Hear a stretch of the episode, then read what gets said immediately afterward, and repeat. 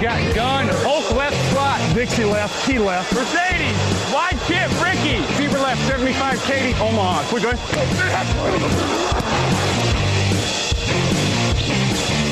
Last play of the game. Who's going to win it? Luck rolling out to the right. Dumps it up to Donnie Avery. Go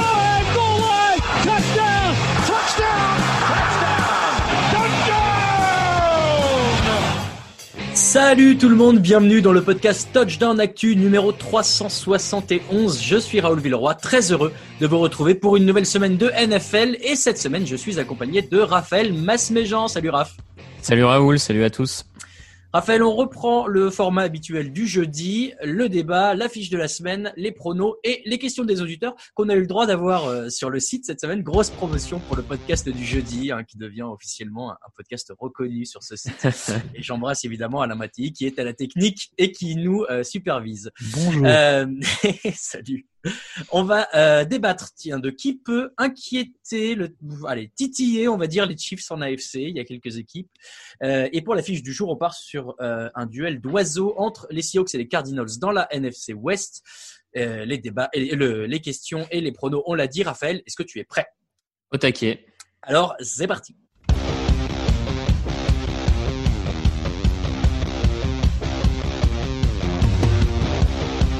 Mais ce n'est pas la panacée, la panacée, la, la, la, la panacée, la, la, la, la panacée, mais ce n'est pas la panacée.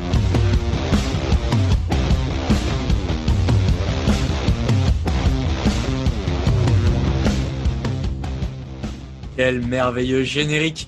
Euh, fantastique. Je l'ai marqué en plus. Je l'ai dans mes notes plus tard dans l'émission. Alors pas de, pas de spoiler. On l'a dit, débat du jour qui pour euh, aller euh, chatouiller, perturber peut-être les Chiefs, évidemment pas les inquiéter, parce qu'ils ont l'air très forts, mais Aujourd'hui, Raphaël, en AFC, il va quand même falloir leur trouver un adversaire, ne serait-ce que pour une finale de conférence éventuelle. Euh, il y a trois équipes qui ont l'air de se détacher Les Steelers, les Ravens et les Titans. Déjà, première question, est-ce qu'on inclut les Bills ou pas?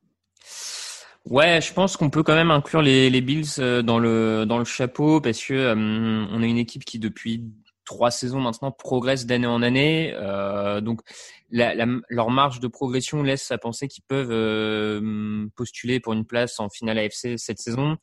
Oui, ils viennent de perdre un match contre, contre les Chiefs, mais c'était euh, sous un temps assez compliqué. Euh, puis ils tombent face aux champions, mais tu vois le, le score est pas est pas largement en leur défaveur. Enfin, ils prennent pas une grosse claque non plus.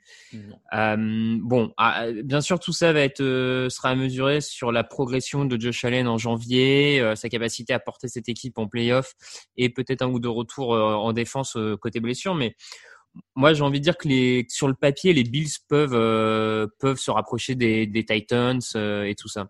Alors, ça m'embête bien parce que du coup, j'ai pris des stats que des Steelers, des Ravens et des Titans. Mais c'est pas grave, on va, Ah, rajouter, bon, les, bah. on va rajouter les Bills dans le lot. Euh, je, pour ce, ce petit débat, j'ai j'ai voulu orienter un peu le truc en demandant, en fait, qu'est-ce que ces équipes font de mieux euh, que Kansas City aujourd'hui euh, en Mhm. termes de stats, en termes de, Ouais. euh, d'impact et tout. Donc j'ai trouvé quelques éléments. Euh, après, ça veut pas dire que sur le global, ces équipes sont meilleures là. Au global, les Chiefs sont les meilleurs. Mais voilà, il y a des petits trucs sur lesquels euh, il y a des équipes qui sont meilleures. Le premier truc, moi, que j'ai trouvé, déjà, c'est côté défensif, euh, avec euh, notamment le pass rush. Les Steelers et les Ravens, c'est respectivement 24 et 22 sacs cette saison. Les Chiefs, il y en a que 13. Déjà, peut-être là-dessus, la capacité des Chiefs à embêter les quarterbacks adverses, c'est peut-être ça qui peut les embêter euh, en fin de saison. Oui, oui, oui, sur, sur ce secteur-là de jeu, effectivement, ils sont moins, euh, moins forts que deux, deux des prétendants, autres prétendants, on va dire, en AFC que tu as nommé, qui sont les, les Steelers et les Ravens, qui d'ailleurs, enfin, les Steelers notamment, actuellement, ce qu'ils sont en train de faire euh, au niveau du pass rush et de la capacité à mettre la pression sur le quarterback adverse, c'est euh, peut-être pas historique, mais à c'est J'ai des, j'ai des très- stats très très fortes. Ouais. Ouais, ouais, c'est d'un très très haut niveau. Ils sont quasiment dans toutes les stats avancées en termes de pass rush. Ils sont quasiment premier ou deuxième, voire au pire troisième. Enfin, ça vient de tous les côtés. euh. Donc ça, c'est sûr, ils ont moins de capacité à mettre le, le quarterback adverse euh, en difficulté que ces, ces deux équipes-là. Et c'est ce qui pourrait eux aussi leur poser problème en attaque, hein, parce que Mahomes, face à une équipe de, des Steelers capable de mettre la pression avec seulement deux ou trois joueurs, c'est, on a vu que ces derniers temps, ce qui embêtait le plus Mahomes, c'est quand tu avais une équipe capable de lui mettre la pression avec seulement deux trois joueurs, Mm. qui du coup laissaient sept ou huit défenseurs euh, pour couvrir toutes les cibles de Kansas City. On a vu que ça les embêtait bien. Donc euh, actuellement, en tout cas, les, les Steelers ont l'air de pouvoir faire ça en défense. Donc euh, je te rejoins sur le côté pass rush qui pourrait être déterminant en phase finale, ouais. Ensuite, il y a euh, côté attaque, la, on va dire la, la moins bonne force des, Raven- des, des, des Chiefs. C'est, bizarrement dit, mais vous allez comprendre. Leur, disons leur point faible en attaque, même s'ils restent fort là-dessus, c'est le jeu au sol. Mm. Euh, disons que c'est pas leur grande force. On va y arriver. Les Ravens gagnent plus de yards qu'eux. Mm. Alors maintenant, ils ont un match de plus, donc ça peut peut-être un peu fausser les stats. Les Titans ont quand même Derrick Henry. Euh, les, les Bills aussi, Josh Allen est capable de courir. Patrick Mahomes est capable, mais il le fait moins que le fait un, Lamar Jackson ou un Josh Allen. Peut-être là-dessus aussi, sur la capacité à garder le ballon. C'est, je dis pas que les Chiefs sont pas bons, mais ces équipes-là ont peut-être plus d'arguments. Ouais, ouais, ouais, elles sont un peu plus, en tout cas, euh, comme tu l'as dit, Ravens et, et Titans sont a priori plus fortes au sol. Même si euh, sur les Titans, euh, j'attends quand même de voir l'impact que va avoir la blessure d'un Taylor Lewan, euh, leur tacle gauche sur la ligne offensive, qui était un des tout meilleurs euh, de la ligue euh, pour créer des brèches. Donc cette absence, est-ce que ça va pas un peu embêter le jeu au sol quand même des Titans à un moment? Euh, Bon, côté Ravens, on l'a vu, hein, même si ça court un peu moins bien que l'an dernier, ça continue à courir très très bien. Euh, ça peut les aider à tenir un peu plus le ballon face aux Chiefs. Il va après. euh, j'ai envie de dire que c'est bien, mais c'est pas suffisant pour battre Kansas City parce qu'on l'a vu, euh, Kansas City a une attaque tellement explosive qu'en fait, il suffit, et on l'a vu au Super Bowl où il a suffi d'un carton à Patrick Mahomes pour remonter plus de 20 points. Donc, tenir le ballon, c'est bien, mais ça sera pas suffisant à mon sens pour battre euh, une équipe qui est capable en une minute de remonter le terrain. euh, De toute façon. Euh, qu'est-ce que j'ai trouvé d'autre? Euh, J'essaye, hein, mais à chaque Ouais, fois, non, à mais, chaque euh, fois, je- malheureusement, euh, les Chiefs sortent gagnants. Ah, je sais pas si, je sais pas s'ils sortent gagnants de tout, mais euh, en tout cas peut-être sur les, euh, comment dire, je trouve que c'est là dans les prétendants AFC que tu dit, en dehors des Titans, ils ont une défense qui me semble moins bonne que celle des Steelers et des Ravens. Oui, j'allais te parler de la, de la défense des Steelers. De toute façon, les Ravens aussi ont très bonne défense, mais euh, les Steelers jouent aujourd'hui, euh, au-delà du pass rush, c'est une défense qui est, peut-être la meilleure de la ligue. C'est la deuxième en termes de yards de yards encaissés, pardon, par exemple. Euh, ça doit être celle qui prend le moins de points aussi. Enfin voilà, il y a, il y a beaucoup de choses. euh, et, et là-dessus, pour l'instant, les Chiefs sont pas vraiment rassurés depuis le début de saison. Non, non, ils ont, ils, ont là, ils viennent de sortir un beau match quand même en défense face à face à, Buffalo. Euh, bon, reste à savoir un peu euh, comment le temps a pu jouer un peu là-dessus. Euh, disons que, après, mais après on connaît le, système défensif des Chiefs dans le sens où c'est une équipe qui prend beaucoup de yards, qui laisse beaucoup de jeux à l'adversaire. Eux, leur, leur stratégie, c'était le cas l'an dernier, c'est de faire les grosses actions qui vont faire des turnovers, le, le, le sack fumble de Chris Jones, euh, l'interception de Tyron Matthew. Ils, ils vivent par leur capacité à, à céder, mais à ne pas rompre, comme on dit. Enfin, c'est vraiment leur truc. Donc, là-dessus, euh, moi, après, en vrai, je vois pas tellement de raisons pourquoi ils, euh, Enfin, je, pense qu'ils vont rester dans cette fi- figure-là, dans cette optique-là. Ça va être une défense qui va prendre des yards, qui va encaisser des points, mais qui euh, va vivre sur le turnover. Et euh, c'est un pari risqué, hein, mais ça, Mm. en tout cas, pour le moment, ils s'en sortent avec. Dernier petit motif d'espoir pour les autres. euh, les Titans mettent presque autant de touchdowns et ils gagnent plus de yards par match. Pittsburgh et Baltimore, ils mettent plus de points par match. Donc, c'est des équipes qui ont quand même la capacité d'aller Mm. scorer et éventuellement de suivre Patrick Mahomes. Pas forcément euh, sur la longueur, puisqu'on l'a dit, Mahomes, il a besoin que de 10 minutes. Hein. Mais euh, bon, si, si tu, tiens le rythme jusqu'au bout et que tu continues de marquer tout au long du match, au bout d'un moment, les Chiefs, même s'ils prennent un départ compliqué, ben, tu peux pas rattraper une équipe qui continue de marquer. quoi. Ouais, non, ça, c'est vrai. C'est peut-être la différence, j'ai envie de dire, avec euh, avec l'an dernier et les équipes qu'ils ont affrontées. C'est que l'an dernier, par exemple, les Chiefs ont quand même affronté une attaque des Titans qui allait mieux en fin de saison, mais qui était encore limitée, on va dire, qui semblait avoir une sorte de plafond de verre à une vingtaine de points, 25. Là, on voit que l'attaque des Titans est beaucoup mieux organisée, qu'elle peut dépasser plusieurs fois. Elle l'a déjà fait cette saison euh, plusieurs fois les 30 points. Les Steelers, on le voit aussi, l'an dernier, bah, ils sont pas allés en playoff parce qu'il y a eu la blessure de Big Ben, tout ça. Mais on voit qu'avec Big Ben, euh, Claypool, leur euh, Juju leurs euh, tous leurs receveurs, ils sont capables aussi de dépasser les 30 points. Donc, comme tu dis, c'est peut-être un, un des axes pour euh, pousser les Chiefs en phase finale dans leur dernier retranchement. c'est cette capacité de, de ces équipes AFC en tout cas à, à suivre les Chiefs pendant un long moment euh, au niveau des points. Et effectivement, hein, je suis pas sûr que c'était. Enfin, faut se rappeler quand même que l'an dernier, de mémoire en playoff, euh, ils sont menés contre Houston, ils reviennent au dernier, ils reviennent dans le dernier quart-temps. Ils sont menés aussi contre les euh, contre les Titans, puis ils reviennent. Ils sont menés en fin. Enfin, voilà, à chaque fois l'an dernier, ils ont réussi à passer Au moins la 10 seconde. points à chaque fois sur les quatre Ouais, matchs. ils, ils ont réussi à chaque fois à passer la, la seconde pour revenir. Mais parce qu'en face, tu avais des attaques qui paraissaient un peu moins bonnes, un peu plus limitées. Là, cette année, comme tu dis, je suis pas sûr que, vu comment les Titans s'attaquent ou les Steelers ou les Ravens s'attaquent cette saison, je suis pas sûr que s'ils prennent 15-20 points d'avance, je suis pas sûr que cette année, les, les Chiefs seront en mesure de les rattraper. Donc, euh, Ouais. peut, peut-être que finalement, le combat, euh, ça peut paraître étonnant, mais peut-être que le combat face aux Chiefs se, se gagnera euh, plus en attaque finalement et ta capacité à marquer des points que, euh, que la défense. Et pour finir sur ce débat, euh, il suffit de prendre l'exemple des Raiders cette, cette euh, saison qu'ils ont battu en semaine 5. Euh, ils mettent 21 points dans le deuxième quart-temps, ils mettent 16 points dans le dernier quart-temps, ils finissent à 40 euh, face à 32 pour les Chiefs. Bah finalement, euh, la recette elle est là, je pense, Mhm. hein, et c'est ce que tu dis, et on, on va pouvoir conclure là-dessus, c'est qu'en fait, euh, face aux Chiefs, tu es obligé de faire un match complet. Tu peux pas te permettre de faire une mi-temps et pas l'autre ou l'inverse. C'est- ça, c'est- ça, parce que pour finir, tu as raison, et je pense que ça, ça, ça, ça conclut aussi ce que, ce que je disais, c'est que ça paraît presque illusoire de maintenir les Chiefs sous 16, 17 points en fait. Donc de toute manière, il va falloir que tu mettes des points. Donc tu as besoin d'une attaque forte pour aller, euh, pour aller les enquiquiner. Quoi. Voilà, écoutez euh, les Bills, euh, les Ravens, les Steelers et les Titans puisqu'ils nous écoutent. Euh, vous avez maintenant la solution, vous aviez besoin de nous pour y penser, évidemment. On passe euh, maintenant à l'affiche de la semaine 5 après le jingle.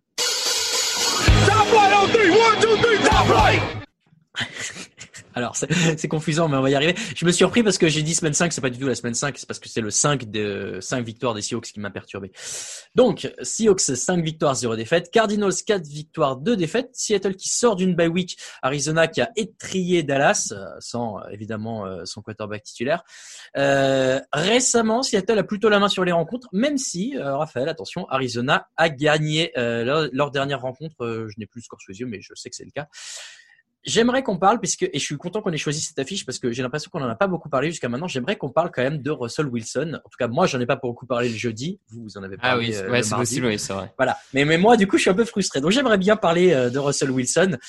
Pour resituer, euh, aujourd'hui, il en est à 123 sur 169 à la passe, 1502 yards, 19 touchdowns. Il mène la ligue. Euh, 3 interceptions et 129.8 d'évaluation. Il mène évidemment la ligue. Pour te donner un petit, euh, petit repère, on va pouvoir commencer là-dessus. La meilleure évaluation en carrière, enfin en saison de toute l'histoire de la NFL, c'était Aaron Rodgers en 2011 et il était à 122.5. Là, Wilson est au-dessus en 5 matchs, il en reste 11, d'accord, mais c'est quand même pour moi un départ peut-être dont j'ai l'impression qu'on parle pas assez et qui, euh, bah, aujourd'hui, pour moi, en fait un titre plus que favori du MVP. Ah oui, oui, il est, il est largement, euh, en tout cas, si les Seahawks maintiennent ce rythme, et lui notamment, euh, il est largement favori euh, au titre de MVP, comme tu dis. C'est ce qu'il fait, c'est assez stratosphérique. Avec, euh, il l'a, il l'a déjà fait en plus. Du coup, il y a deux semaines, ce, ce comeback dans le quatrième quart-temps face aux Vikings, où sur, sur un dernier drive, il fait quasiment 97 yards. T'as même les images qui sont ressorties après coup où il dit à ses partenaires de ligne offensive, vous inquiétez pas, on va le faire tranquille. Et puis il enchaîne, il enchaîne, et là tu fais OK, ça marche.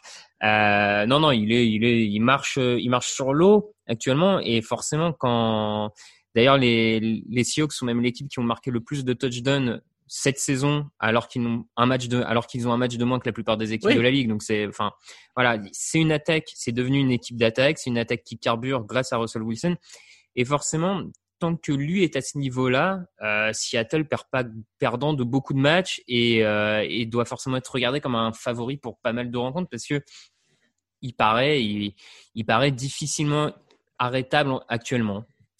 Alors, il y a quand même, tu l'as dit, c'est devenu une équipe d'attaque Seattle parce qu'il y a quand même un problème en défense. Euh, ils prennent 27 points par match, c'est beaucoup, même s'ils en marquent beaucoup, c'est quand même trop. Ils prennent 400 471 yards par match, là pareil, c'est énorme. Et en face, tu as euh, DeAndre Hopkins qui est euh, en train de prouver que c'est le meilleur euh, receveur de cette ligue. En tout cas, il a l'air d'être dans les stats. Et tu as une défense qui va embêter Wilson. Certes, il en a l'habitude, mais quand même, euh, Buda Baker, euh, Hassan Reddick, Jordan Phillips. Donc ça vient de partout. Tu as tous les postes. C'est la menace fantôme. Ça peut arriver de partout. Euh, est-ce qu'au bout d'un moment, c'est pas trop J'ai l'impression de poser tout le temps les mêmes questions avec Wilson. Mais est-ce que c'est pas trop pour lui là? Bah, je crois pas, hein, sincèrement. Euh, la, la défense des, des Cardinals est, est, en progression. Euh, de, depuis le début de la saison. Maintenant, ils ont quand même aussi perdu Chandler Jones, donc j'attends de voir l'impact sur le long terme de, de, la perte de leur pass rusher 1. Euh, sur un match, là, ils ont réussi un peu à trouver un équilibre des forces et face à une ligne des, des Cowboys qui est actuellement bien pire que celle des Seahawks, hein, parce que on n'en parle pas beaucoup en fait depuis le début de saison, mais faut reconnaître que la ligne offensive de Seattle a progressé. Elle est plus bonne dernière de la ligue. Elle est dans un peloton de, moyen, de groupe moyen où c'est pas c'est pas c'est pas génial, c'est pas la panacée comme tu aimes le dire, mais euh, elle, fait le taf correctement. Donc euh, donc je pense que moi je pense sincèrement que la ligne des, des Seahawks a de quoi euh, tenir à peu près le, le, défi face aux face aux Cardinals. Et moi je reste un peu bon, je trouve que Patrick Peterson en cornerback a un peu baissé de niveau, Byron Murphy est pas encore un cornerback numéro 2 tout à fait établi. Euh, quand je vois le duo Metcalf-Lockett, bon, ah, je, sincèrement, j'ai plus peur pour les Seahawks en défense qu'en attaque sur ce match. Hein. Je, oui, bah ça, de toute façon, euh, les stats de Kyler Murray, forcément, c'est moins reluisant que Russell Wilson. C'est euh, 135 passes euh, réussies pour 205 tentés, 1487 yards. Donc là, il y a quand même euh, de la distance. Hein. 10 touchdowns, 6 interceptions, une évaluation à 91.3. C'est pas honteux, mais c'est pas euh, bon. Voilà, c'est pas un top quarterback aujourd'hui. Et Kyler Murray, j'ai l'impression que, en tout cas, c'était le cas sur le début de saison, quand il force et ça lui arrive, il va vite à l'erreur. Est-ce que ça peut pas être là euh, l'axe de réflexion que peuvent avoir les Seahawks de se dire on, on, on, y va à fond, on joue à fond en attaque, on va le forcer à nous suivre et il va finir par commettre une erreur? Oui, c'est, je pense que c'est un peu ça l'idée, effectivement. Surtout que dans, dans ses lectures, parfois, il est encore un peu, euh, un peu hésitant. Moi, je trouve qu'il sort souvent de la poche un peu trop rapidement, plutôt ouais. que d'essayer de trouver le deuxième, troisième rideau en, en lecture la deuxième, troisième option plutôt, je devrais dire. Euh, bon, voilà, il, il, a encore ses petits défauts. Là, il, contre les Cowboys, il fait quand même un match très médiocre. Hein, sincèrement, ils, ils, ils, sont dedans parce que à chaque fois l'attaque des, des Cowboys les relance en bonne position sur le terrain, qu'il parvient à trouver deux trois belles actions, mais globalement, c'était pas c'était pas des super lancers, c'était pas pas terrible terrible. Donc ça, ça, va être le, je pense que ouais, ça va être l'idée des, des Seahawks de le forcer à l'erreur. Le, le, seul souci là-dedans, c'est que um, les Seahawks risquent quand même d'avoir du mal à couvrir d'Andrew Hopkins, ce qui devrait quand même offrir pas mal d'opportunités à Keller Murray pour euh, bombarder vers Hopkins. Et, euh, et c'est dans un match comme ça où je pense que l'absence d'un Jamal Adams va être vraiment préjudiciable pour Seattle. Ouais. Cette capacité d'avoir un safety ultra polyvalent et qui, à mon avis, qui aurait été capable d'aller euh, taper Murray quand il sort de la poche un peu trop pour le euh, parce que c'est une défense de Kyler Murray à l'heure actuelle. J'ai beau dire qu'il sort trop de la poche quand il fait des courses, elles sont souvent fructueuses. C'est souvent des belles courses qui font vraiment avancer l'équipe. Donc, euh, ça aurait été bien du côté de Seattle d'avoir quelqu'un pour bloquer ça. Faut voir si un Bobby Wagner peut pas s'en charger un peu plus. Mais euh, Bon, ils, vont essayer de forcer à l'erreur, mais je sais pas vraiment en fait actuellement, je sais pas si cette défense de Seattle a vraiment les capacités de faire faire beaucoup d'erreurs à ses adversaires. Il y a ça aussi, tu vois.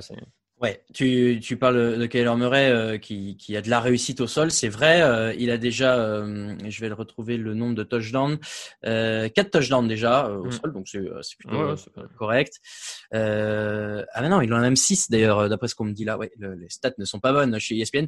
Il a six, enfin, il a six, six touchdowns à la à la course et 10 à la passe, mm. et je vois que c'est le troisième quarterback de l'histoire à avoir fait au moins six touchdowns à la course et six touchdowns à la passe en six matchs de, de NFL, en six premiers matchs. Voilà.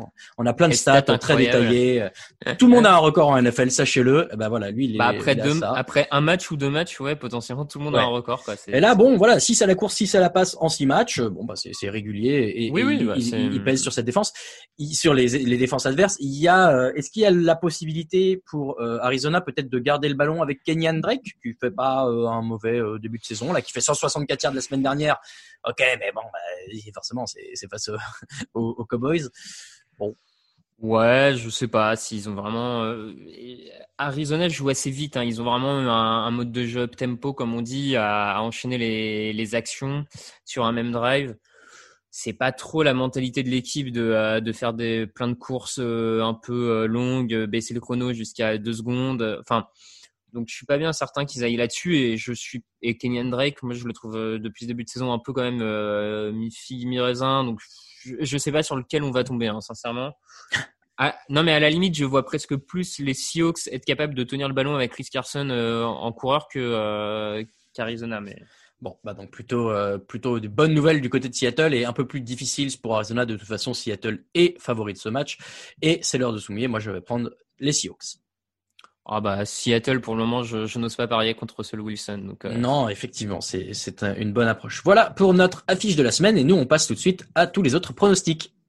It's time, baby. Make it special tonight. Make tonight special. It's our night, and it's our division. It's our time to go win it. We're gonna start fast and finish strong. Yes, sir. And we're gonna work on three. One, two, three, work.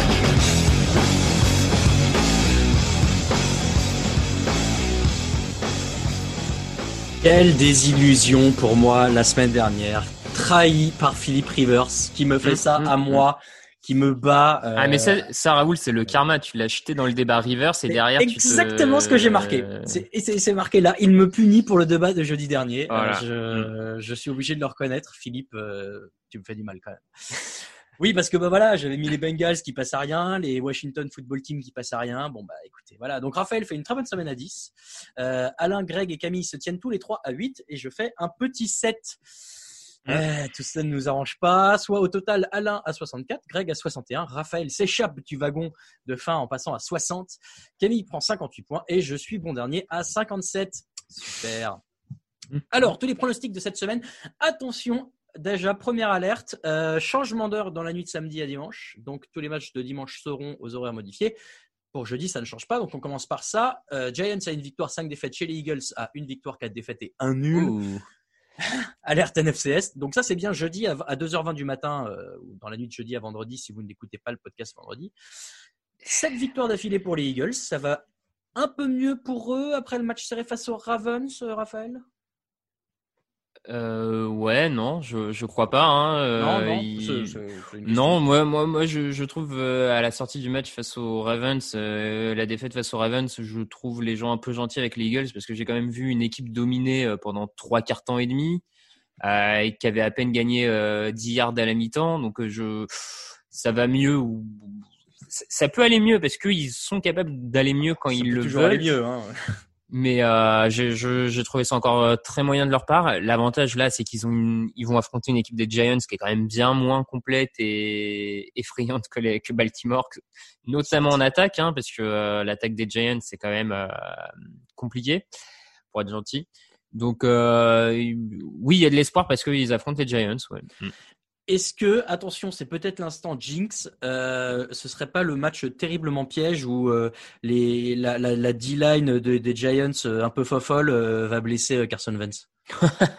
Ah ouais, tu le vois comme ça pour euh, pour mettre du piment euh, au match Bah, du Je jeudi. sais pas, mais bon, t'as des, t'as des mecs qui peuvent Ouais. aller l'embêter, quoi. Euh, Kyler Ouais. Leonard Williams, voilà, c'est, c'est... Oui, oui, peut-être, je sais pas. Ouais, il m'a l'air, de- il m'a l'air de tenir physiquement. 27 saisons, il s'est quand même déjà pris pas mal de sacs. Oui, bah oui. Non, mais c'est pour ça, faudra pas que je mais je, je ne lui veux pas de mal. De toute façon, je prends les Eagles. Mais attention. De toute façon, c'est un match de NFCS, alors attention. Oui, Euh, oui, dimanche, donc, à 18h, attention, euh, branchez bien vos horloges. Steelers, 5 victoires, 0 défaites. Chez les Titans, 5 victoires, 0 défaites. On a pas mal parlé euh, de ces deux équipes-là. Alors là, j'ai trouvé plein de stats incroyables, Raphaël. Euh, la première, mais euh, alors, c'est c'est des stats qui sont euh, intéressantes quand même. Depuis 1923, il y a, quand deux équipes invaincues s'affrontent en semaine 7 ou plus, ce qui est le cas, le gagnant allait forcément au Super Bowl. Waouh. Et c'est arrivé six fois. Alors, est-ce que euh, le gagnant de ce match va au Super Bowl, Raphaël? Ah bah pourquoi pas Il peut, il peut y prétendre en tout cas. Hein, si t'es, enfin si tu bats euh, un des autres euh, outsiders, on va dire de la FC, euh, bon il restera sans doute les Chiefs à passer, mais en tout cas euh, si- en AFC si c'est pas les Chiefs, de ce qu'on voit depuis le début de saison, ça pourrait être plutôt une de ces deux équipes-là, voire les Ravens comme on en a parlé tout à l'heure, mais euh, ça devrait pas échapper à ce petit groupe de 3-4. euh, donc oui, pourquoi pas. ouais. Je te disais tout à l'heure que j'avais une stat incroyable sur la défense des Steelers. Euh, et alors, il faut que je la retrouve. Ils ont réussi au moins trois sacs et une interception dans chacun de leurs premiers cinq matchs de la saison. Ah oui, non, non, mais c'est c'est effrayant C'est- hein, ce qu'ils font. Incroyable. Et en fait, de plus en plus, tu vois, en, en, en posant la question de tout à l'heure de qui va au, est-ce qu'il y en a un des deux qui va au Super Bowl, je me suis un peu demandé et je me suis dit, mais en fait, c'est cette équipe des Steelers, euh, très honnêtement, je la vois comme un vrai épouvantail en AFC, beaucoup plus que ce qu'on aurait pu croire, parce qu'on avait peut-être un peu sous-estimé le retour de Big Ben. Et, et je me dis, bah ouais, ça peut vraiment être l'équipe qui va embêter les, les Chiefs. J'imagine qu'ils se jouent cette saison, j'ai un doute, il faut que je revérifie. Mais euh, voilà, il, y a, il va y avoir un truc avec eux et l'équipe de, de, de, de, Pittsburgh, bah moi, elle commence vraiment à m'impressionner. Elle Mhm. peut faire office de, euh, de ouais, épouvantail en, en AFC et il ne se joue pas en saison régulière, je de vérifier. Ah bah non, Non. parce qu'ils avaient fini deuxième euh, les, Mm. de leur division, les Steelers. Non, non, mais ça va. En tout cas, cette défense, comme tu, comme tu le rappelais avec cette stat, est assez euh, monstrueuse depuis le début de saison. Là, ils ont perdu Devin Bush, mais j'ai envie de dire que ça se, ça se contrebalance avec euh, les Titans de leur côté qui perdent leur tacle gauche, euh, Lewan. Donc euh, voilà, il y a une grosse perte de chaque côté, on va dire, pour pour ce match.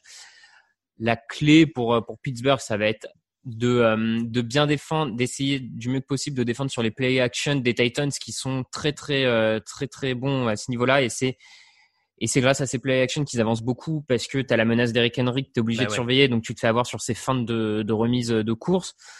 Voilà, si, si les Steelers arrivent à bien défendre ça, euh, à mettre en difficulté l'attaque de, de Tennessee, vu ce que la défense de Tennessee nous a montré face aux Texans, je pense qu'en tout cas les Ben Roethlisberger et ses receveurs ont de la place pour faire des dégâts. Ouais, ouais, ouais, je pense aussi. Donc, Moi, je vais prendre les euh, Steelers. Euh, C'est la deuxième meilleure attaque, euh, les Titans contre la deuxième meilleure défense de la NFL. Pour une fois en saison régulière, je pense que c'est la défense qui fait gagner le match. Eh ben oui, oui, non, je te suis. Je vais aussi avec les Steelers euh, sur ce coup. Cowboys, deux victoires, quatre défaites chez la football team à une victoire et cinq défaites. Re-alerte NFC Est. Attention, euh, on est gâté cette semaine, on en a deux. On a vu que les Cowboys avec Dalton, ce n'est pas la panacée. Bisous à Manu. Mais quand même, euh, mais même sans ça, euh, on a du mal à les imaginer battus par Washington. À moins que, Raphaël, à moins que. À moins que, à moins que, parce que tu as, un front seven euh, solide du côté de Washington qui va pouvoir mettre la pression sur Andy Dalton face à cette et, et donc profiter d'un match-up favorable face à la ligne offensive des Cowboys. Donc on l'a vu, Dalton n'a pas dans ce match-là, euh, enfin contre les Cardinals, ça a vraiment été en difficulté pour trouver du rythme avec ses receveurs. Si Ezekiel Elliott a encore un peu les mains glissantes, euh, enfin je, pense qu'on pourrait vraiment avoir un, un, match avec un score très très bas des deux côtés euh, parce que après c'est le problème de Washington, c'est que l'attaque de Washington n'avance pas vraiment. En dehors de Terry McLaurin, il y a le receveur, il n'y a pas grand monde pour faire avancer le ballon. Donc ça va être compliqué, mais c'est un match à potentiel cagade hein, euh, des deux côtés. Je, je, vais y aller avec euh, les Cowboys parce que j'ai encore un peu de mal à voir Washington gagner, mais sincèrement, je serais pas très grande surprise si Washington allait gagner celui-là sur un score de 12-9 ou un truc comme ça. Hein. Je... J'allais dire exactement ça, un 12-9 ou un 12-7. Euh, ouais, ouais. Euh, c'est ce que je vais dire aussi pour les Cowboys. Euh, je rappelle que la football team s'est séparée d'Adrian Peterson qui a 4,1 yards en moyenne par portée du côté des Lions. Euh, match suivant, les Bills à 4 victoires et une défaite chez les Jets à 0 victoires et 6 défaites. Bon, ça suffit. Arrêtez de mentir aux gens. Tell the truth, dirait euh, Will Smith. Euh, Adam Gates, ça suffit. Ça suffit. Je, je, je, ne sais plus quoi dire, Raphaël. Je suis perdu. Ah bah il y a plus grand chose à dire. Hein. C'est ce qu'on s'est dit de toute façon mardi qu'il fallait arrêter de, de, parler trop longuement des Jets parce que là voilà. on n'a plus vraiment de commentaires sur euh, à faire. Donc euh, du coup je vais pas perdre de temps et aller sur Buffalo sur ce match. Hein. Eh ben pareillement et espérons que ce sera peut-être la dernière fois qu'on nous prend pour des pigeons. Panthers, 3 victoires, 3 défaites chez les Saints à 3 victoires et 2 défaites. Alors, je ne souhaite que du mal aux Panthers qui font passer les Bears pour une bonne équipe. euh, bon, Disons-le. Les Saints et Camara devraient leur réapprendre les bonnes manières. Et si en plus Emmanuel Sanders se met à, à devenir fort avec les Saints, il y a quand même beaucoup d'arguments en faveur de New Orleans. Oui, oui, New Orleans sur le papier. Alors même si le début de saison ne le montre pas vraiment en termes de bilan, mais sur le papier, New Orleans c'est quand même plus fort, plus costaud que, que les Panthers comme tu dis, on, le, le trio Brice, Camara, Sanders et potentiellement quand même le retour de Michael Thomas devrait permettre de déborder euh, la défense des, des Panthers. S'il est sage. S'il est sage, surtout qu'il y, y, a encore des rumeurs qui circulent à gauche à droite comme quoi il serait pas très heureux, mais enfin bon, ça on, on verra, on laisse ça aux, aux rumeurs. Mais euh, et le côté Carolina, on a vu déjà un petit un petit peu de faiblesse la semaine dernière contre les Bears en attaque. Euh, en tout cas, je pense que Matt Rule va pas pouvoir, leur coach va pas pouvoir être aussi euh, timoré, timide face aux face aux Saints s'il veut faire quelque chose. Ouais. Ils vont devoir tenter plus. C'est pas Antolilin en face. Ouais. Est-ce qu'ils en sont capables? Je ne sais pas, mais euh, je vais aller sur les Saints quand même, qui me semblent plus complets. Ouais, ouais, pareil pour moi. Packers à 4 victoires et une défaite chez les Texans à une victoire et 5 défaites. Alors, c'est seulement le quatrième match entre ces deux franchises. En même temps, les Texans ne sont pas très vieux.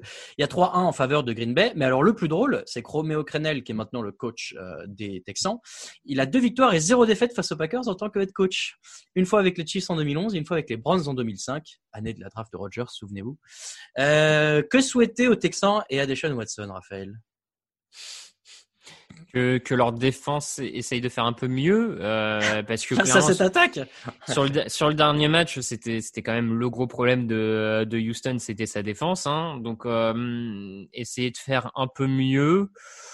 Euh, après comme tu dis hein, c'est face à une attaque de, de Green Bay qui était costaud jusqu'à la semaine dernière et la claque reçue face au, à Tampa Bay mais du coup face à une défense bien bien plus forte de Tampa Bay bah, Donc là, là, on a, on a quand même du mal à voir Rogers et son attaque se faire avoir deux semaines de suite. Euh, donc je vais y aller sur Green Bay. Je pense qu'il va y avoir un réveil offensif côté Green Bay et que de toute façon, Houston n'est pas capable de, de bloquer ça en défense à l'heure actuelle. J'ai pas cherché les stats de Rogers euh, qui perd euh, deux fois de suite, mais c'est le genre de mec qui aime pas trop perdre. Donc à mon avis, il va se reprendre. Oui, on a pas les Browns à 4 victoires et 2 défaites chez les Bengals à 1 victoire, 4 défaites et 1 nul. Alors, euh, je vais être obligé de prendre, je, je spoil tout de suite parce que ça va orienter la discussion. Je vais être obligé de prendre les Bengals parce qu'il y a un moment, il faut bien que je prenne des risques vu que je me fais avoir chaque semaine dans les je, pronos. Je sais pas si prendre des risques sur les Bengals c'est la bonne, euh, mais bon, je, je te laisse. Euh... Qu'est-ce qui te, non, mais pour l'instant, dans tous les matchs qu'on a fait, c'est pas comme si j'avais eu le choix, quoi. Je vais pas prendre les Jets. Euh, bah, ouais, mais est-ce que tu aurais pas dû prendre le risque sur les Titans, par exemple? Les Titans, c'est quand même une équipe un peu plus intéressante sur laquelle miser que. Alors, mais bon, mais bon, ça, ça te regarde, hein, ça te regarde. c'est tout à fait vrai. Je devrais apprendre de celui qui est devant moi dans le score, mais tant pis. Euh, en fait, les Bengals, j'ai l'impression qu'ils sont vraiment proches à chaque fois, et c'est pas faux. Euh, oui, honnêtement, c'est vrai. Il y a une vraie progression dans cette équipe-là. Euh, la semaine dernière, ils étaient encore pas loin.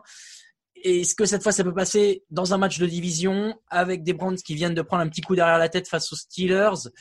Voilà, je, moi c'est vraiment, alors c'est pour ça que j'ai pris cette équipe-là, sinon je le ferais pas. Hein, mais les Bengals, je me dis, ah, il y a peut-être moyen face aux Browns, euh, en plus chez eux, euh, rivalité division et tout, peut-être que ça peut marcher. Oui, non, non, mais après en vrai, blague à part, euh, là où je te rejoins sur le peut-être, alors c'est un peu compliqué parce que cette équipe de Cleveland, on sait pas très bien sur quel pied danser avec parce que elle a quatre victoires, deux défaites. Si en plus tu ces deux défaites, tu vois que c'est contre les Ravens et les Steelers, c'est pas honteux de perdre contre ces deux équipes-là à l'heure actuelle. Hein. Il, y a, il, y a, quand même. Donc c'est vrai que si tu regardes ça, il y a quand même de quoi se dire. c'est quand même une équipe à quatre victoires. Elle est plus sérieuse, plus capée que les, que les Bengals. Et ça va le faire. Maintenant, ce qui m'inquiète un peu côté Brown, c'est Nick Chubb, leur coureur, ne sera pas revenu. On a vu que Baker Mayfield ça va pas très bien avec ses receveurs depuis déjà un petit moment. La défense, le backfield défensif de Cleveland n'a pas été bon. Euh, là, il va quand même avoir quelques cibles. Edgy Green, Higgins, euh, Boyd. Voilà, il y a quand même des mecs à couvrir. Donc, je, moi, je peux entendre que les, les Bengals peuvent poser pas mal de soucis au, à Cleveland, hein, sincèrement, sur ce match. Et en plus, quand on voit l'état d'esprit côté, côté Cleveland à l'heure actuelle, euh, comme tu dis, la, la, la, gifle pris face aux Steelers, c'est soit ils remontent très vite la pente, soit ils s'enfoncent. Mm.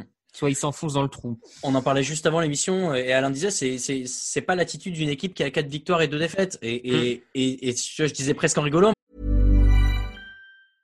Mother's Day is around the corner. Find the perfect gift for the mom in your life with a stunning piece of jewelry from Blue Nile. From timeless pearls to dazzling gemstones, Blue Nile has something she'll adore. Need it fast? Most items can ship overnight. Plus, enjoy guaranteed free shipping and returns. Don't miss our special Mother's Day deals. Save big on the season's most beautiful trends. For a limited time, get up to 50% off by going to BlueNile.com. That's Je crois pas que ce soit faux. C'est peut-être une équipe qui a pas l'habitude aussi euh, d'avoir ces, ces, bilans positifs. Euh, pendant très longtemps, les Brands, ça a été une équipe à, à, zéro victoire ou une ou deux dans chaque saison. Donc ouais. bon, euh, peut-être qu'il y a aussi une mentalité de, de, gagnant à prendre. Ouais, ouais, tu, franchement, tu me fais presque, en en parlant comme ça, tu me fais presque envie de prendre les, bon. prendre les Bengals.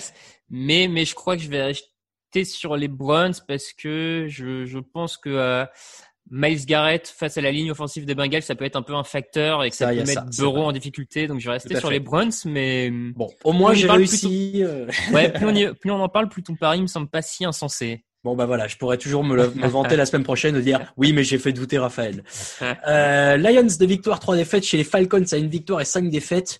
Euh, bon, deux équipes qui sortent d'une victoire, c'est vrai, mais qui sont très inconsistantes. Ah ouais. Euh, duel de maths, hein, Matt Stafford, Matt Ryan. Euh, duel de coureurs aussi, euh, Adrian Peterson versus Todd Gurley. Moi, je trouve ça sur le papier, c'est glamour. Et euh, duel de, bah alors Julio Jones, on sait pas versus Goladay. Bon, c'est pas non plus, hein, voilà, c'est pas non plus le même niveau. Euh, non mais voilà, il y a il y a beaucoup de difficultés à pronostiquer ce match de manière Oui. générale. Ah bah ouais.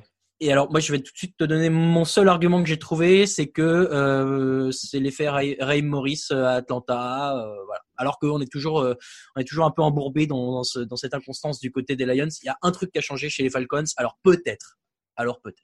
Ouais, ouais, ouais, non, c'est c'est très dur à, hum, à miser, surtout que ces deux équipes qui ont l'habitude ces dernières saisons, même on l'a revu cette année, à euh, souvent faire un bon démarrage de match et puis complètement s'écrouler dans les deux derniers quarts temps et perdre leur avantage. Un Euh, avantage de qu'on- 28-3 par exemple? Voilà, on parle souvent des Falcons, mais les, les Lions euh, cette saison ont déjà perdu trois, enfin deux de leurs deux de leurs matchs perdus l'ont déjà été alors qu'ils avaient plus de 10 points d'avance. Enfin, voilà, c'est c'est deux équipes quand même qui ont une habitude à faire euh, le meilleur et le pire dans un même match. Donc ça, ça, ça aide pas les pronostics. Comme toi, je vais y aller sur les Falcons. J'ai envie de croire qu'il y a peut-être un rebond euh, depuis le depuis de Dan Quinn, mais euh, c'est enfin c'est vraiment du 50-50 quoi. Ouais, non, c'est c'est compliqué, mais ça, mais à l'inverse, du coup, ça peut être un match euh, sympa à regarder. Ouais. Euh, Seahawks Cardinals, 5 victoires, 0 défaites pour les Seahawks, 4 victoires, 2 défaites pour les Cardinals, dimanche à 21h05, hein, je rappelle. Euh, on en a déjà parlé, on a tous les deux pris les Seahawks euh, de mémoire. Ouais, Ouais, c'est tout ça. à fait. Dimanche à 21h25, les Jaguars à une victoire et 5 défaites chez les Chargers à une victoire et 4 défaites. L'an dernier, les Chargers avaient gagné 45-10 à Jacksonville, hein, je rappelle. Vu le marasme défensif des Jaguars, ça ressemble un peu à la victime parfaite pour relancer les Chargers qui enchaînent les bonnes prestations. 4 victoires, euh, pas, pardon, 4 défaites, Ouais. mais toujours par 3 points, 7 points, 5 points et 3 points d'écart et 2 Mhm. points en prolongation. Mhm. Raphaël, est-ce que c'est la meilleure équipe à 1-4 je sais J'adore pas ce si c'est la, la meilleure équipe à inquiète, mais en tout cas, par contre, je pense que ça va être la première victoire de Justin Herbert. Là, je, je, je pense que euh, c'est le moment d'aller la, la chercher celle-là, hein, parce Bah, qu'après quatre- Il en a déjà une. Ah non, c'était... Bah non, euh, non, non, c'était Tyrod Taylor, c'était le tout premier Tyrod match. Taylor, saleté Donc du coup, euh, clairement, je, je pense que ça va être la première pour lui. Comme tu l'as dit, on a une équipe des Jaguars qui, depuis leur premier match de la saison, ne fait que s'écrouler match après Ah match. ouais, ouais. Tout est moins bon. Euh, ça a d'abord été la défense qui était de moins en moins bonne, puis là ça commence à être l'attaque qui est de moins en moins bonne, donc c'est très très compliqué pour Jacksonville. Et vu ce que montre l'attaque des Chargers depuis euh, la prise de pouvoir euh, de Justin le rookie, je vais aller avec euh, les Chargers. Herbert, il a un, un rating à 107.2, euh, qui est quand même euh, solide. Alors, il a fait Ouais. que 4 matchs, non, même 3 du coup, puisque Quatre. euh, Moi j'aurais dit Attends. 4, mais bah, ils sont à, ils ont, ils en ont joué que 5. Et Ouais, euh, bah, c'est Tyrod ça. Taylor en a pas démarré deux? Pour moi il est remplacé au milieu du... Ah ouais, ça- bah, du coup, ça Mm. compte comme un, tu vois, ça le Ouais, je sais plus. un- Ouais, j'ai un doute, mais. Bon, mais bref, euh, voilà. Effectivement, euh, ça doit être la- la- l'équipe qui relance les Chargers, sinon euh, la fin de saison euh, va être très compliquée, malgré les bonnes performances d'Herbert. 49ers, 3 victoires, 3 défaites chez les Patriots, à 2 victoires et 3 défaites. Et ce sont les retrouvailles de Jimmy G avec New England. J'ai vérifié. Euh, il n'a pas joué contre les Patriots depuis qu'il est arrivé chez les 49ers. Est-ce que dans un coin de sa tête, ça joue, en bien comme en mal d'ailleurs? Peut-être qu'il veut absolument les battre, ou alors il a peur de son ancien mentor Belichick, je ne sais pas. Ouais, je pense que ça doit jouer un petit peu, forcément. Euh, alors, même si euh, je suis pas sûr qu'ils puissent reprocher aux Patriots de l'avoir euh, échangé, sachant que le mec était derrière Non. Tom Brady. Donc, Voilà. euh, est-ce que tu peux en vouloir à ton équipe de préférer Tom Brady à toi? Je je crois pas que ce soit vraiment Je possible. pense pas. Donc euh, bon, je je suis pas sûr qu'il arrive avec un esprit de revanche, mais après euh, oui, forcément, il y a peut-être le côté quand même euh, battre une partie de ses anciens partenaires. Bon, montrer que c'était un bon quarterback, peut-être, peut-être qu'il y, a- ce côté-là un peu. euh, Parce qu'il y a quand même quelques anciens, en tout cas qu'il a connus, euh, Edelman notamment. Euh, Est-ce que. Ouais, Gilmore y était déjà peut-être? Mm, En défense, il doit y avoir quelques mecs qu'il a déjà croisés. Donc euh, bon, voilà, euh, c'est c'est- toujours euh, un peu de storytelling, on aime bien ça. Hmm. Euh, Côté Patriots, en revanche, on a vu que Newton n'est pas la solution à tous les problèmes de New England. Hein. Euh, la semaine dernière, ça s'est pas si bien passé que ça. Non. Et bah finalement, euh, est-ce que on le déchante? C'est peut-être un peu tôt pour le dire, mais ça se passe pas si bien que prévu. je sais pas, je sais pas si ça se passe pas si bien que prévu. Beaucoup prévoyaient que ça se passerait pas bien de toute manière. Donc, je pense qu'on est un peu, en, on est un peu dans un entre-deux. On n'est pas encore tout à fait au milieu de saison. Il y a eu deux, trois bons matchs, deux plus compliqués. Euh, le dernier arrive quand même après deux, semaines sans s'entraîner pour Covid et, euh, une ligne offensive remaniée. Là, les Patriots récupèrent beaucoup de joueurs. Euh, Andrews sur la ligne offensive, Boalen en défense. Donc donc voilà, ça, ça, peut être ça peut être serré. Hein. On a deux belles défenses à mon sens euh, face à deux attaques qui patinent un peu. Ce qui est paradoxal avec les Niners, c'est qu'ils viennent de euh, battre les Rams, face auxquels on les voyait perdants, et avant ils mm. avaient pris une claque face aux Dolphins. Donc on ne sait pas trop les situer. Ouais, oui, on sait pas trop les situer, bah, parce qu'il y a tellement de blessures aussi. Eux, ils doivent s'adapter à beaucoup de blessures et à reprendre le rythme. Un Garoppolo qui avait raté les deux derniers, enfin, qui là est revenu euh, face aux Dolphins, mais qui a été sorti tellement parce que ça allait pas vraiment bien et qui est vraiment revenu face aux Rams, ça allait un peu mieux, même s'il a été bien aidé par son coaching, euh, son, coaching et que lui en soi, je trouve, n'a pas montré grand chose. Euh, donc oui, on a on a deux, on a une équipe des 49ers un peu dure à juger, effectivement, ouais, je te rejoins. Moi, je vais prendre les Patriots parce que j'aime pas pronostiquer contre eux, mais c'est dur à pronostiquer aussi celui-là. Ouais, je crois que j'avais, je crois que dans notre fichier de prono, j'avais mis les 49ers, mais euh, je me demande si je vais pas changer et prendre les Patriots en fait. On a dit que le podcast faisait foi. Le podcast faisant foi. Euh... Bon, allez, je vais partir sur les Patriots, en fait. Allez, c'est vendu. Patriots pour Raphaël et pour moi. Les Chiefs, 4 victoires et une défaite face aux Broncos à 2 victoires et 3 défaites. On a beaucoup parlé des Chiefs en début d'émission.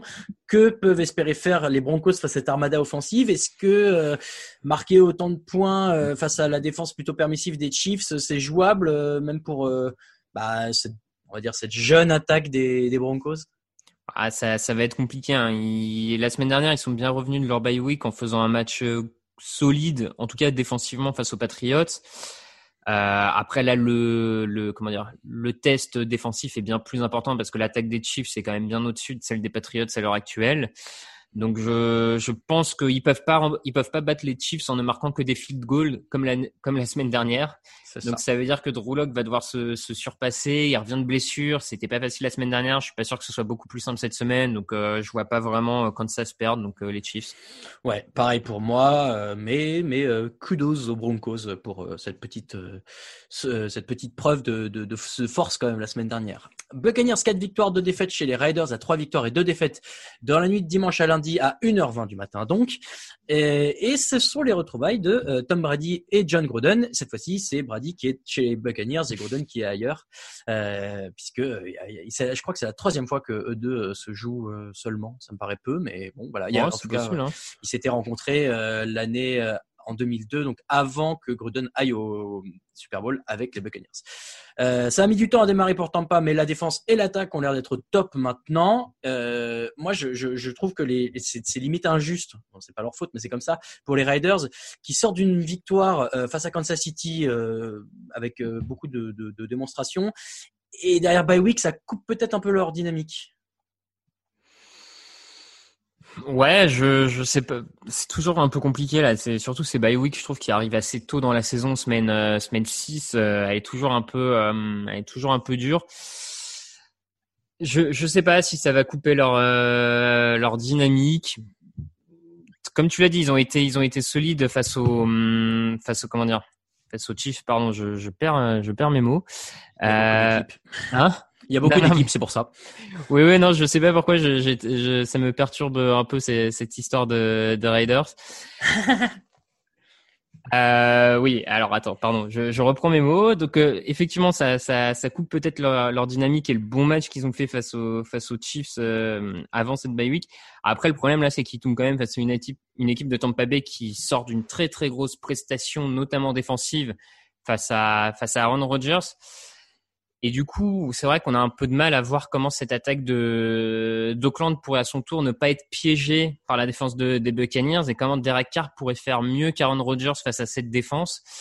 Euh, je pense un des, une des idées, ça pourrait être d'insister un peu plus au sol, de donner plus de ballons à Josh Jacobs, ce que les euh, ce que comment dire, ce que les Packers n'ont pas fait, mais euh, face aux Buccaneers. Mais bon, voilà, j'ai du mal à voir cette attaque d'Oakland euh, déstabiliser totalement euh, Tampa Bay. Je suis désolé de t'avoir rappelé que, les Vegas, Riders, euh, que, que, que les Riders avaient battu les Chiefs. Je sais que c'était un moment difficile pour tout le monde. Euh, manifestement, je, je sens que ça t'a troublé. Euh, bon, voilà, euh, moi je vais prendre les Buccaneers aussi. Je suis assez d'accord avec toi. La, la défense a vraiment l'air d'être au top, top, top. Et, et dans la mesure où ils ont bien contenu un Aaron Rodgers euh, qui était pourtant au sommet de sa forme depuis le début de la saison, quand bien même j'ai reconnu que les Raiders pouvaient faire mieux que ce que j'imaginais avec Derek Carr, je pense que ça va être juste, donc je prends les Buccaneers aussi. Et enfin, Par euh, contre, là- juste, euh, je crois que j'ai passé trois minutes à dire les Oakland Raiders, mais ils sont bien à Las Vegas hein, depuis. euh, ah, bah tu vois, ça m'a même plus choqué. euh, malheureusement, euh, c'est le problème. Mais on parlera peut-être dans une prochaine émission euh, du fait de changer de ville et de nom. Euh, et enfin, dans la nuit de lundi à mardi à 1h15 du matin, les Bears à 5 victoires et une défaite chez les Rams à 4 victoires et 2 défaites. S'il vous plaît, les Rams, s'il vous plaît, arrêtez. Arrêtez de faire passer les Bears pour une bonne équipe, ça m'énerve. Euh, Il y a un duel à distance qui est sympa entre euh, Khalil Mack et Aaron Donald, qui sont quand même trois des quatre derniers euh, défenseurs de l'année. En l'occurrence, 2016, euh, c'était Mack, et 2017 et 2018, c'était Aaron Donald. Euh, Il y a quand même, alors voilà, je dis que les Bears sont une mauvaise équipe. Il y a quand même des choses qui vont dans leur sens. En l'occurrence, c'est la Ouais. meilleure défense dans la red zone euh, de toute la ligue, puisqu'ils prennent que 36,4% de touchdown quand les équipes adverses sont dans la red zone, dans les 20 derniers yards. Mais en face, et alors ça, je découvre, pour moi, c'était pas aussi évident, mais, mais très fort, Jared Goff dans les derniers quarts-temps, 141.1 d'évaluation. Euh, c'est monsieur fin de match, quoi. Donc euh, Ouais. voilà, il y, y a des trucs qui vont dans les deux sens. Euh, bon, je prends les Rams, hein, mais euh, voilà, attention. Ouais, je, je te, je t'ai trouvé un peu dur avec les Bears parce que c'est, c'est pas une bonne équipe offensive, mais défen- défensivement, c'en est une très bonne pour le coup. Euh, ils ont vraiment des armes défensives. Moi, je trouve qu'ils ont les armes défensives pour euh, mettre en panique Jared Goff et le faire un peu, euh, un peu hésiter tout le match. Après, euh, de l'autre côté aussi, la défense des Rams pour embêter un Nick Foles qu'on a vu euh, un peu, un peu ronronnant, j'ai envie de dire, un peu hésitant. Oui, bah, ça a jamais été un exceptionnel quarterback. Hein, euh, ne- Non, non, non, clairement, clairement. Donc euh, je vais aller avec Los Angeles aussi, mais euh, je pense que le match est plus serré qu'on ne veut bien le croire. Ah ouais, ok. Bon, bah, Mm. Écoute, mm, bon. Mais voilà, encore une fois, je, je peux paraître très critique envers, les Bears. C'est juste que euh, cette attaque euh, me, me, me fait, me fait pleurer de, de tristesse. Mais bon.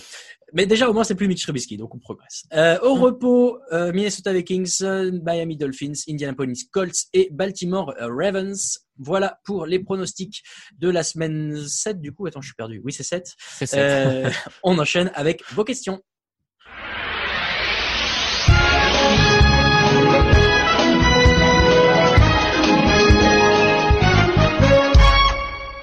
Quel plaisir ce générique. Je euh, reprends vos questions. Où sont-elles? Elles sont là. Raphaël, beaucoup de questions. Alors, on y va. On se lance. Tout d'abord, Laurent, 60 Laurent T75. Bonjour. Il me semble que beaucoup de plus d'extra points sont ratés depuis le début de la saison. Pas trouvé l'info des stats. Est-ce juste une impression visuelle sur les matchs diffusés ou une réalité avec des tireurs moins bons? J'ai pas trouvé la stat, mais j'ai peut-être un élément d'explication. C'est que les Chiefs sont à moins de 80% d'extra points réussis, ce qui est très très mauvais. Euh, et peut-être qu'on voit beaucoup les Chiefs et que du coup ça nous choque plus. Ouais, je sais pas, faudrait, faudrait. Alors, si la personne pour les stats, ce qu'elle peut regarder, euh, la stat, tu la retrouves sur le site Pro Football Référence, notamment. Euh, t'as la stat des extra points ratés, donc ça se trouve assez facilement. Et, et moi, je m'étais amusé à regarder. Euh, sache que après trois semaines, les kickers étaient meilleurs que l'an dernier. Le pourcentage de réussite au- à l'extra point au field goal après trois semaines. Donc là, il faudrait, il faudrait que je m'amuse à refaire euh, après six semaines, mais je suis pas certain qu'il y ait plus d'extra points ratés. Euh, faudrait qu'on trouve la stat, mais. De toute façon, c'est tellement rare qu'il suffit qu'il y en ait deux trois ratés dans la même soirée. Pour qu'on se Ouais, ouais, oh. faut, faut faire attention aux, aux biais, euh, aux biais de perception comme ça. euh. Ah ouais. Question de J-Football. Pourquoi la règle des prolongations n'est pas modifiée? C'est une très bonne question. Euh, mais je...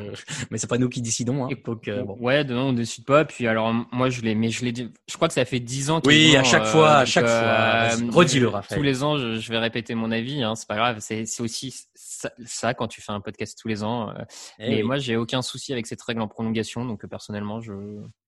Hmm, très Voilà. bien. Elway 75. Ryan Tannehill, 113.5 de rating, 3 comebacks en 2020. Euh, n'est-il pas le, n'est-il pas le meilleur exemple qu'un quarterback mal entouré, même premier tour de draft, ne réussira jamais dans une équipe, entre parenthèses, bourbier, entre guillemets bourbier, tel qu'il le fut à Miami, alors que Daniel Jones, Dwayne Haskins, Sam Darnold, à l'inverse, euh, ne sont pas réellement mauvais, ils sont juste victimes d'un mauvais entourage? Alors, ça, ça, le, moi je répondrais un peu au milieu. Ça le prouve en partie dans le sens que euh, un, un, quarterback moyen bon peut être tiré vers le bas par un effectif mauvais et surtout par un coaching parce que j'ai l'impression que le plus gros problème a été même le coaching hein, pour Ryan Tannehill. J'ai l'impression qu'il n'a pas été aidé par Adam Gaze étonnamment. Tiens, Adam Gaze. Ouais, c'est étonnant. Hein. Il y a des noms qui reviennent comme ça. Euh, Jeff Fisher, Adam Gaze. Ah, donc, pardon. Donc je pense qu'effectivement ça aide pas. Maintenant, je crois pas non plus que euh, tu transformes euh, un joueur moyen plus en fantastique quarterback juste en l'entourant bien. Je, je pense que tu entre les deux, donc euh, ils, font un bon coaching pour tirer le meilleur d'un quarterback, mais ça, je pense pas que ça puisse suffire. Je pense pas que euh, certains quarterbacks qu'on a toujours considérés comme mauvais auraient eu une carrière totalement différente ailleurs, quoi. Est-ce qu'on peut dire qu'il y a trois euh, catégories de quarterbacks? Les mauvais, les bons et les euh, qui dépendent un peu d'autour d'eux, quoi. Ouais, non, mais oui, oui, je suis, ouais, je pense et ça, ne veut pas dire que Daniel Jones dans une très bonne équipe, il serait meilleur aujourd'hui. Malheureusement, c'est pas l'impression qu'il me rend, quoi. Oui, euh. surtout que par exemple, si tu prends Daniel Jones, son plus gros problème, c'est les pertes de balles. et les fumbles qui provoquent tout seul sous pression, c'est pas parce que, enfin, à, New England, ça serait pareil. En fait, il perdrait de la même manière le ballon. Donc, je pense qu'il n'y a pas que ça, mais ça, ça l'explique aussi forcément. Ouais. The Manant qui nous dit Hello la team TDA, qui pour vous est le joueur le plus entre guillemets sneaky, celui qui fait le plus de coups bas, qui ne se fait jamais prendre ou très peu, celui qui marche sur la fine ligne du taunting. Merci euh, et je ne sais pas, j'avoue que pour moi j'ai euh, pas d'exemple de mec qui soit un peu euh, le, le, Sergio Ramos de la NFL, pour reprendre un exemple qui parlera peut-être au footeux. Euh... Je, je, sais pas parce qu'en NFL c'est dur. Il y, a, il y, a, des joueurs un peu sales, mauvais, mais ils se font tout le temps épingler. Oui, enfin, on le sait. voilà, comme t'as, enfin, on, a du mal à. Par exemple, on l'embrasse. Hein, non mais ouais, en NFL c'est plus dur quand même. Un joueur qui passerait sous les radars complets des, des petits coups. Euh... Ou alors qui se ferait passer pour un gentil, mais qui sur le terrain serait un peu un, un petit taquineur quoi. Ouais, ouais. Je sais pas. Mmh, ça, ouais, Dites-le nous dans les dans les réponses à ce à ce podcast, ça nous intéresse. Euh, question de Anandel qui nous dit petite question de science-fiction sur la meilleure division de la ligue NFCS. Ah j'aime bien cette question, elle me fait marrer. Si on crée une seule équipe en fusionnant les quatre de la division, réussirait-elle à avoir un bilan équilibré ou mieux? Et surtout la fusion, en fait la fusion permettrait d'avoir une équipe euh, meilleure, mais donc plus possible de gonfler son bilan en jouant contre les autres équipes de la mmh, mmh. NFCS. Donc voilà, est-ce que si on avait une giga team NFCS à la place de quatre teams nuls, euh, est-ce que cette équipe serait forte? Ah bah quand même ouais là, je, je, je, je comprends hein, faut taper sur la NFC Est mais quand même si tu, prends, si tu prends, les, les meilleurs euh, talents de chacune des équipes pour les mettre ensemble ça, ça, va quand même gagner quelques matchs hein, bah oui euh, tu mets Zeke Elliott Chase Young euh, Dak Prescott non, Carson Wentz pardon pardon. Hum, hum, hum. non mais oui il y a de quoi faire oui, oui, faut heureusement quatre équipes NFL c'est quand même beaucoup hein. ouais ça fait beaucoup quand même Euh, ah, très bonne question de la cage aux Falls, euh, Nick Falls. Euh, Est-ce que Alain peut nous donner la liste des joueurs qu'il a dans sa fantasy football, euh, qu'on sache quelle équipe il jinx? Alain, puisque tu es là, est-ce que tu as envie de répondre à cette question?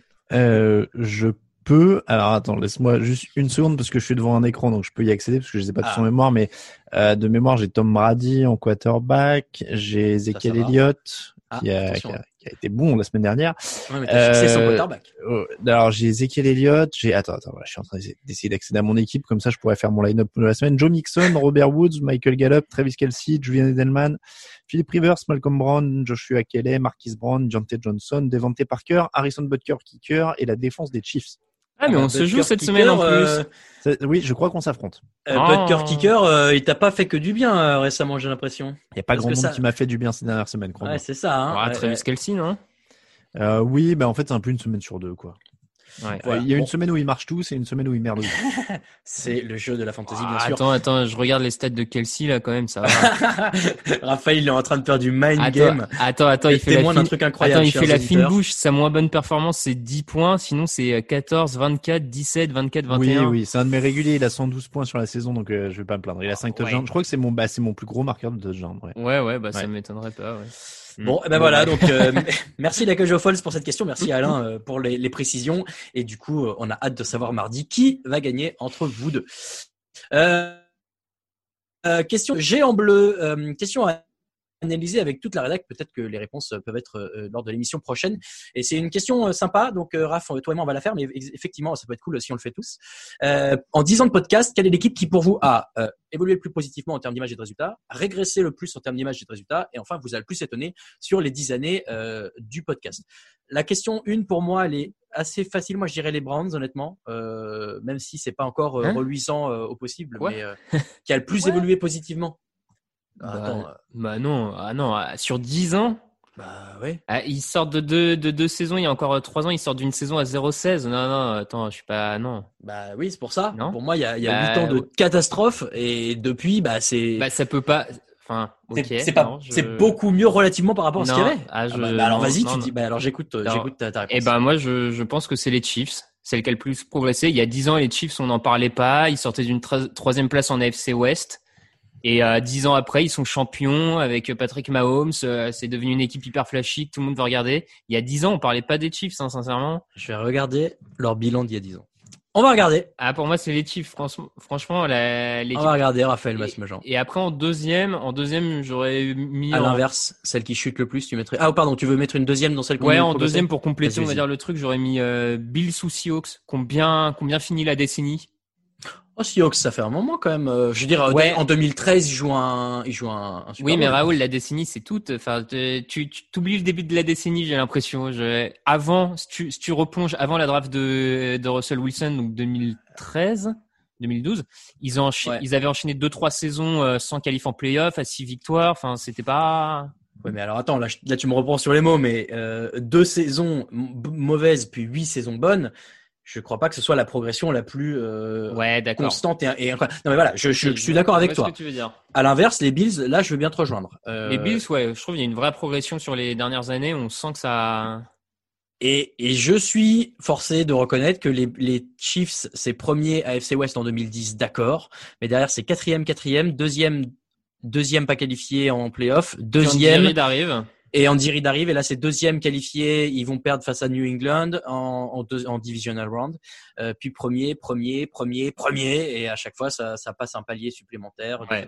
Moi, je trouve les, les Chiefs, c'est vraiment la, c'est à la fois l'équipe qui a le plus progressé sur la dernière décennie et c'est la surprise parce qu'on le voyait pas forcément, enfin,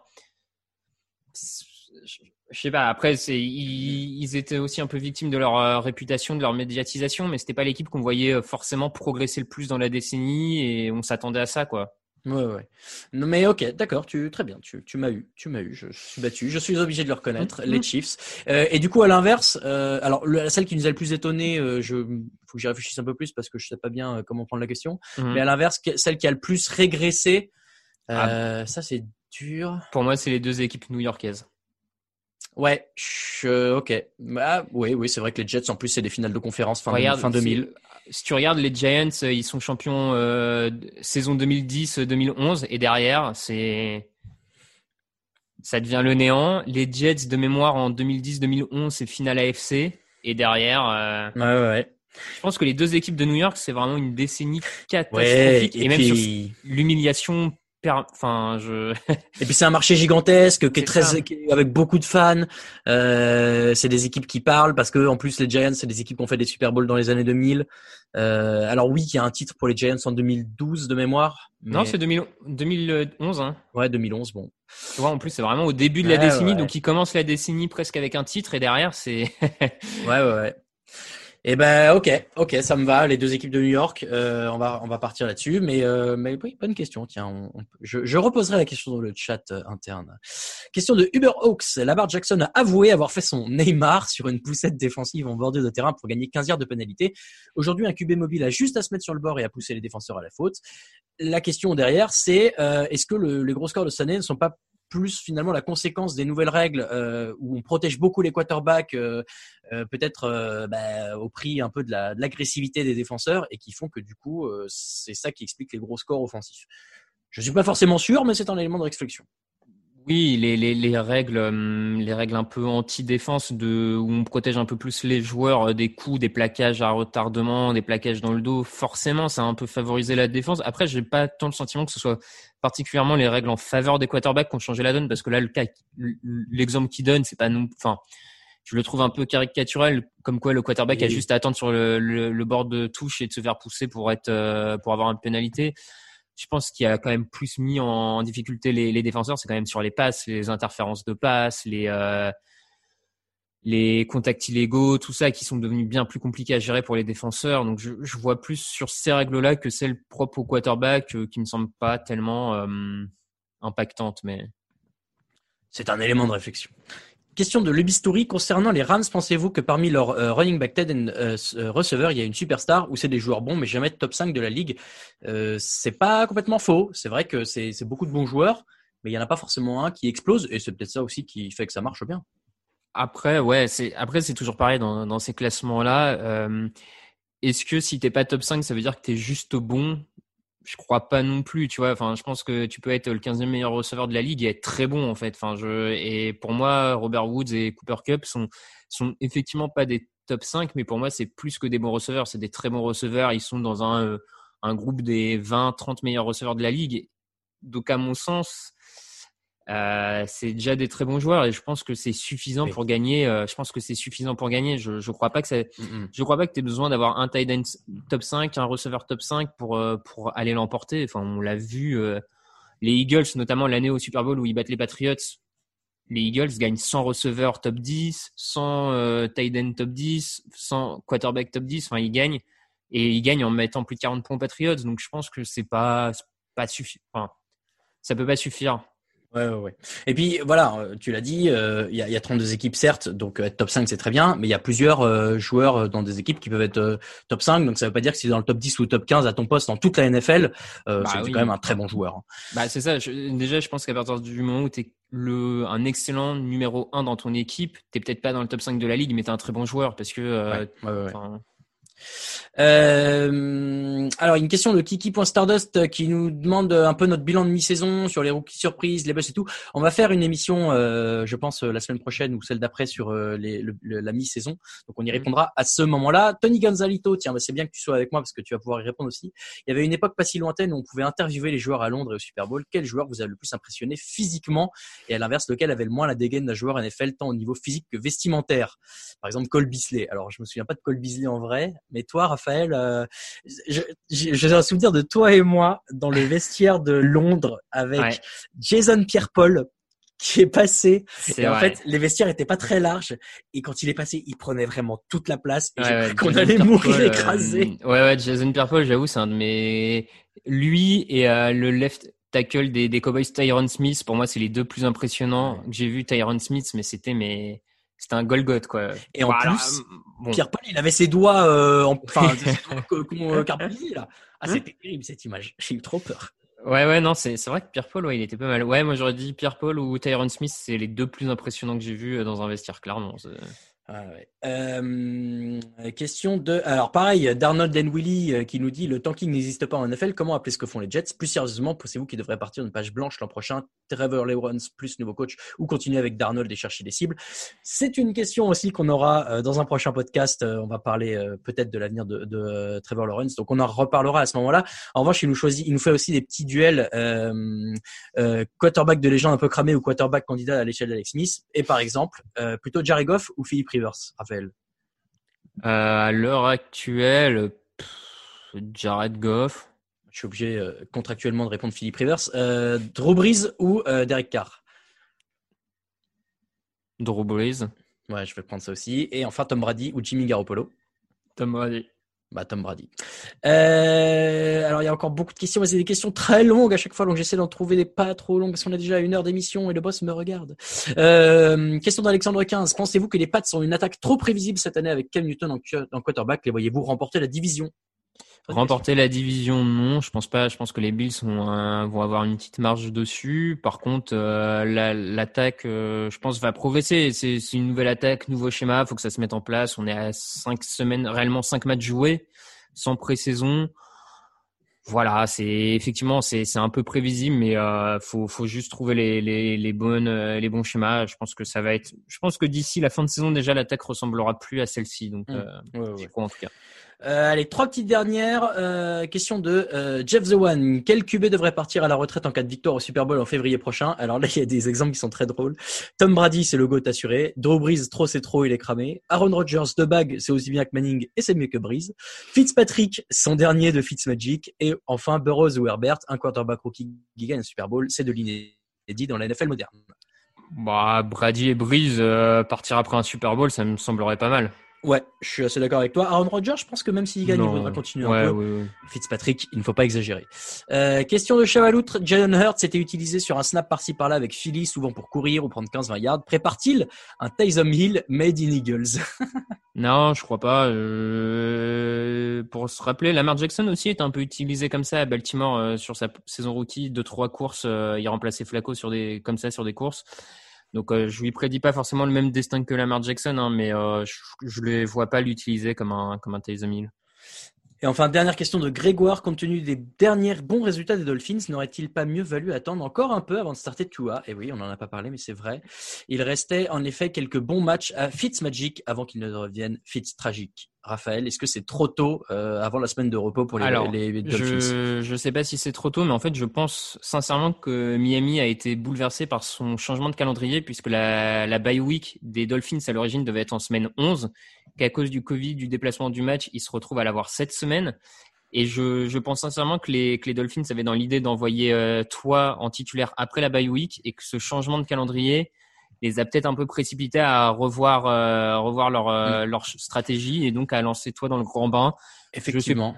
Je sais pas si c'est trop tôt. euh, ils sont en interne, ils le voient tous les jours. Euh, S'ils considèrent que c'est le moment, c'est le moment. Quoi. J'ai bugué parce que tu as dit euh, de mettre toi en titulaire. J'étais là, attends, moi, mais je vais pas jouer titulaire pour les Dolphins, ça va pas. Euh, donc, effectivement, tu as Tagovailoa, bien sûr, que maintenant je sais dire, donc je suis content de le redire. Voilà pour les questions. Et voilà pour cet épisode 371 du podcast. Merci de nous avoir suivis. L'émission est disponible sur toutes les bonnes plateformes, les bonnes plateformes de podcast, pardon.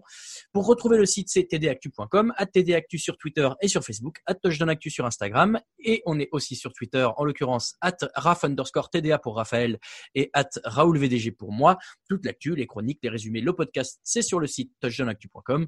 Pour nous soutenir, vous le savez, c'est sur Tipeee. N'hésitez pas à rejoindre ceux qui y sont déjà. Merci beaucoup, Raphaël. Eh ben, merci à toi. Très bonne semaine de NFL à toutes et à tous. Rendez-vous du coup euh, dimanche à 17h dans le fauteuil. L'heure euh, change, je vous le rappelle. Des bisous et euh, très bonne semaine. Salut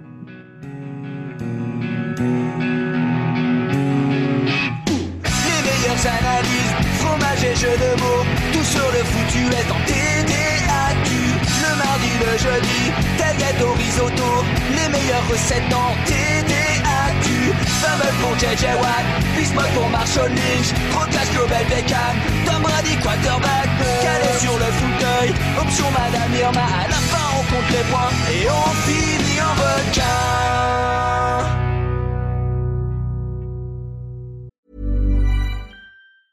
Hey, it's Danny Pellegrino from Everything Iconic. Ready to upgrade your style game without blowing your budget? Check out Quince. They've got all the good stuff, shirts and polos, activewear and fine leather goods, all at 50 to 80% less than other high-end brands. And the best part? They're all about safe, ethical and responsible manufacturing. Get that luxury vibe without the luxury price tag. Hit up quince.com slash upgrade for free shipping and 365 day returns on your next order. That's quince.com slash upgrade. Confidence starts with loving who you are. And when your skin feels nourished and glows on the outside, you naturally radiate confidence from the inside. Give your skin a glow up with Osea's clinically proven Mega Moisture Duo. This ultra hydrating body care features two of Osea's best sellers, Undaria Algae Body Oil and Undaria Collagen Body Lotion. These seaweed powered heroes use skincare level ingredients normally reserved for your face for results you can see and confidence you can feel. Osea has been making clean, clinically proven seaweed infused face and body care products for over 28 years. This luxurious skincare is vegan, cruelty free, and climate neutral certified, so you never have to choose between your values and your best skin. Glow from the inside out. Get 10% off your first order with code GLOW at OseaMalibu.com. That's O S E A Malibu.com code GLOW.